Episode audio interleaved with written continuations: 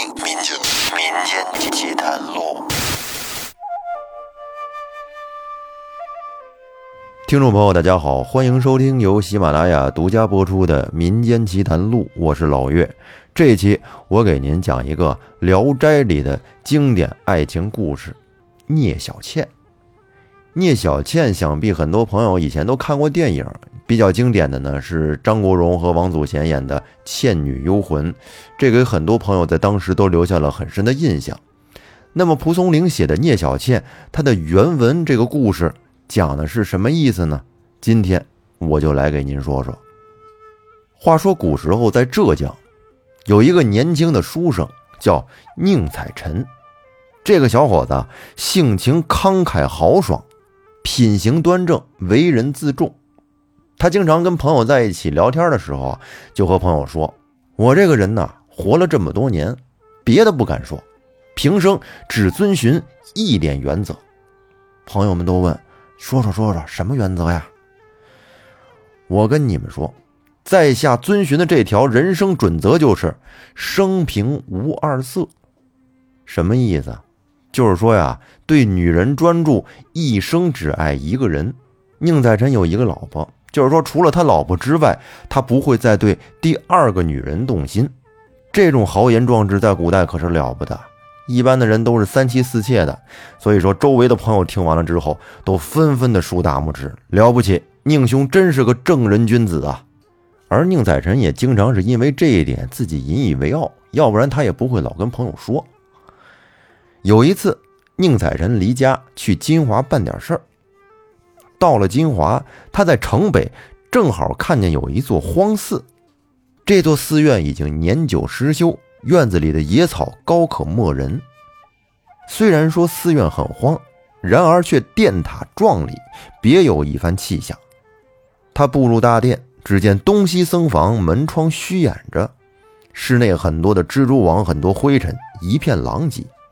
他一看就知道这里很久没有人居住过了。唯有南边有一间小屋，看着这个门呀锁呀都挺新的。想必这个小屋是有主人，于是他往内行去。只见大殿的东面修竹苍翠欲滴，阶下有一个很大的水池，池中呢盛开着很多的野莲。站在池边，就觉得淡淡幽香沁人心脾，不觉得让宁采臣是身心陶醉。宁采臣这时就琢磨，这会儿正值学时。莅临金华，就是主管考试的官儿。最近来金华，准备进行三年一度的考试。很多各地的秀才都进城来，这就让城里的这个房价一下子涨得很高。这个搁到现在也是，到了旅游旺季，这酒店呢、旅馆呢，这价格都会水涨船高。哎，以前就是这样。他就想，如果住在城里边，这价钱一定很贵，不如我就借住在这个寺里边读书。既清静又省钱，这多好啊！于是他就跟这寺里边慢慢的溜达，以等待这个寺的主人出现。到时跟人一说，争取可以让他留在这儿。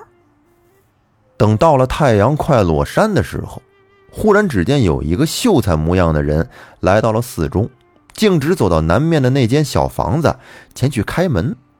宁在臣一看，这必定是主人回来了。于是便赶紧上前和这个秀才施了个礼，并且说明了他想跟这借宿的来意。秀才说：“这座寺庙荒败，并没有主人，在下也是侨居于此。仁兄如能甘忍荒落，住于寺中，既使小弟稍解寂寞，又能早晚成教，幸甚呐！”就是说，如果你能忍受这儿的荒凉，跟这儿住下，小弟呢也能不那么寂寞，还能顺便向你请教一些学问，这多好的事儿啊！宁采臣听完大喜，随即就将一间厢房打扫了一下，到外边抱了一大捆稻草铺在地上，就当做床铺，而且呢还找了一块木板支在墙边，这就当桌子了。他这是打算跟这儿常住了。到了晚上。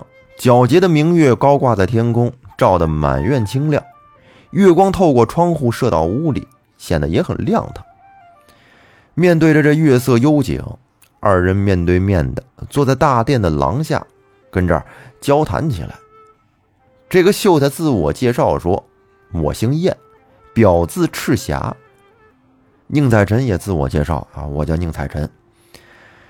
宁采臣起初还以为燕赤霞是赶考的秀才，可是听他的口音呢，却不像是浙江人，于是就问他家乡是哪儿的呀？这一聊才知道，原来燕赤霞是陕西人。从谈话中呢，采臣看到这秀才朴素诚实，因此俩人聊得挺好，一直聊到没话说了，还是夜夜深了，便互相。拱手告别，各归住处。彩晨因为刚来到新地方住下，有点不太适应，所以跟那儿躺着呀，是久久不能入睡，有点失眠。在床上辗转反侧之间，忽然就听到屋子的北边有低声谈话的声音，好像是有人家居住。彩晨很惊讶，怎么白天没看见呢？于是他便起身伏于。北壁石窗之下，悄悄地跟那儿窥探。只见短墙外有一个小院落，在院子里站着一个四十来岁的妇人，正跟一个穿着红衣服、头戴一个尺把长的银梳子、皮肤黑皱而且消瘦、看起来很衰老的一个老太太，在月光底下轻声的说话呢。只听那个妇人说：“已经隔了好长时间了。”小倩为什么还不来？老婆子说：“大约今晚就要来了。”他是不是对你说过一些埋怨的话呀？嗯，这倒是没有听到过。可是看他的脸色，好像有点不高兴。哼，我说你不要对他太客气了。他们这正说着呢，忽然只见一个十七八岁的大姑娘走了过来。月光下虽然看得不是很清楚，但是从轮廓上看呀，这个女孩非常漂亮。老婆子笑着说：“我们俩这正谈论你呢，你就来了。幸好我们没有说到你的短处，不然你该骂我们了。你这个小妖精真是鬼头，不声不响的就过来了。”稍停片刻，这个老太太又说。姑娘长得可真是好模样啊，就跟那画里的人似的。假若老身是个男人，肯定也得叫你把魂儿给射了去。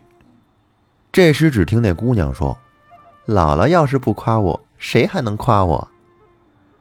然后又见那个妇人凑近了姑娘，这时也听不清楚他们在低声说些什么。彩臣心想，他们必定是邻居的眷属，没什么意思，所以便。回到床上，接着睡觉去了。又等了好大一会儿，这才听不到外面有任何声音。他这迷迷糊糊的才要入睡，忽然就感觉有一个人从外边走了进来。蔡晨急忙坐起来细看，原来是刚才看到的北院的那个年轻漂亮的女子。蔡晨惊讶的问他：“你来我屋干什么呀？”女子笑着说：“公子啊，你看现如今月色如昼，就跟白天似的，我实在是难以入睡，有点寂寞。我愿意来这儿跟公子一起睡，指望公子不要嫌我太轻贱，自己送上门来。咱们说，这要是搁一般男人，那肯定高兴坏了。来吧，别愣着了，赶紧上过来一块睡觉吧。但是宁采臣的不一样啊，他可是生平无二色的主。只见他正声道说。”姑娘应防别人议论，我也怕别人说闲话，略一失足，廉耻尽丧。在下非偷香窃玉者，请姑娘速去。这女子说：“公子，此时夜深无人知晓，相好只在片刻，望公子不要拒绝我。贱妾亦非荡妇，实在是羡慕公子之人品和才华。”宁采臣说：“哼。”上有天知，下有地晓，鬼神近在咫尺，何谓无人知晓？在下生平无二色，请不要再说了。姑娘，请速速出去。这女子站在这儿，还想再说些什么？宁采臣此时已经有点生气了，说：“姑娘若不速离，在下可就叫我的朋友燕赤霞了。”这女子一听到燕赤霞。好像非常害怕的样子，赶紧就出了屋门。在离去的时候呢，脸上显得有恋恋不舍之神色。宁采臣见女子走了，这踏踏实实的躺下。可是没过一会儿，这女子又来了，将一大锭黄金放在了宁采臣的床铺旁边。这刚嬉笑着想说话，只见宁采臣忽然翻身而起，用手拿起这黄金，嗖的一下顺着窗户就扔了出去，并且斥责说：“在下虽贫，却非贪婪者，非义之物，岂能污我行囊？速去，速去，休得再来缠绕。”这给这女子弄的呀，是羞愧不已。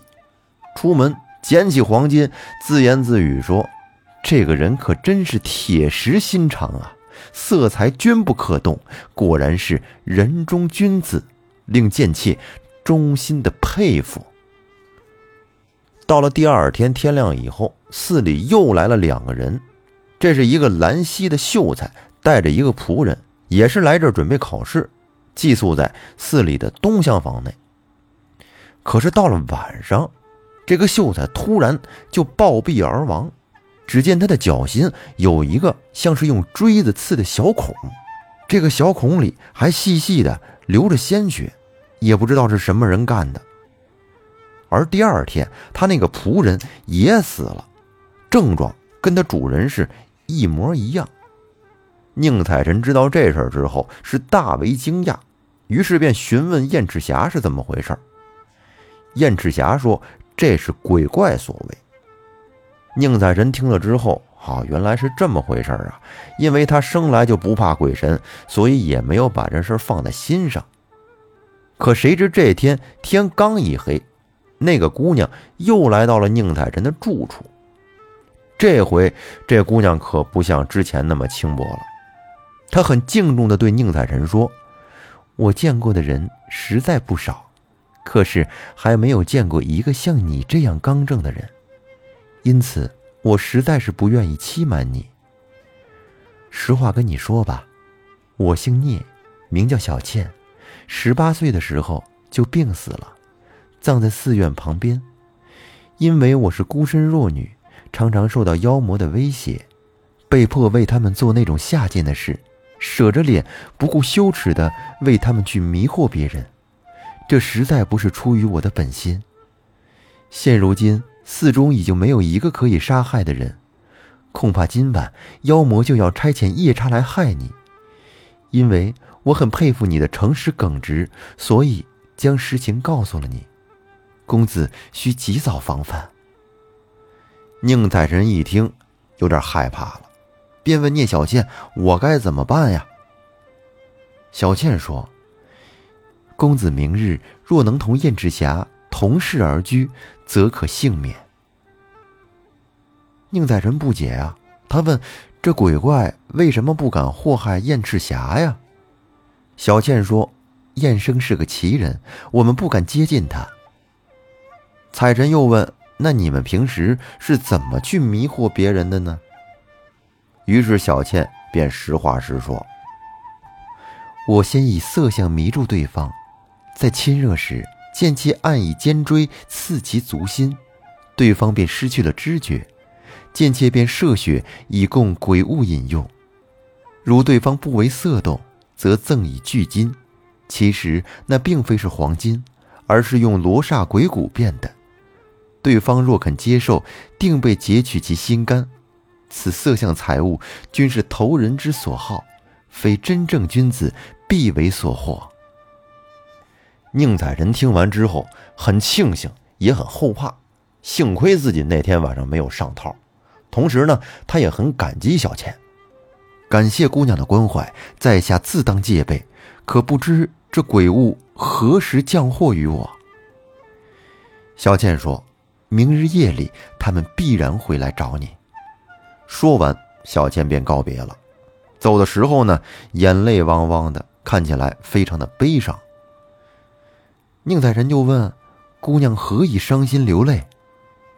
小倩抽泣道：“贱妾堕落苦海，求岸不得，祸害别人，诚非所乐。每思远离鬼物，奈何为鬼物所严控，无法摆脱。我见郎君义气颇高，必能挽救贱妾脱离苦海。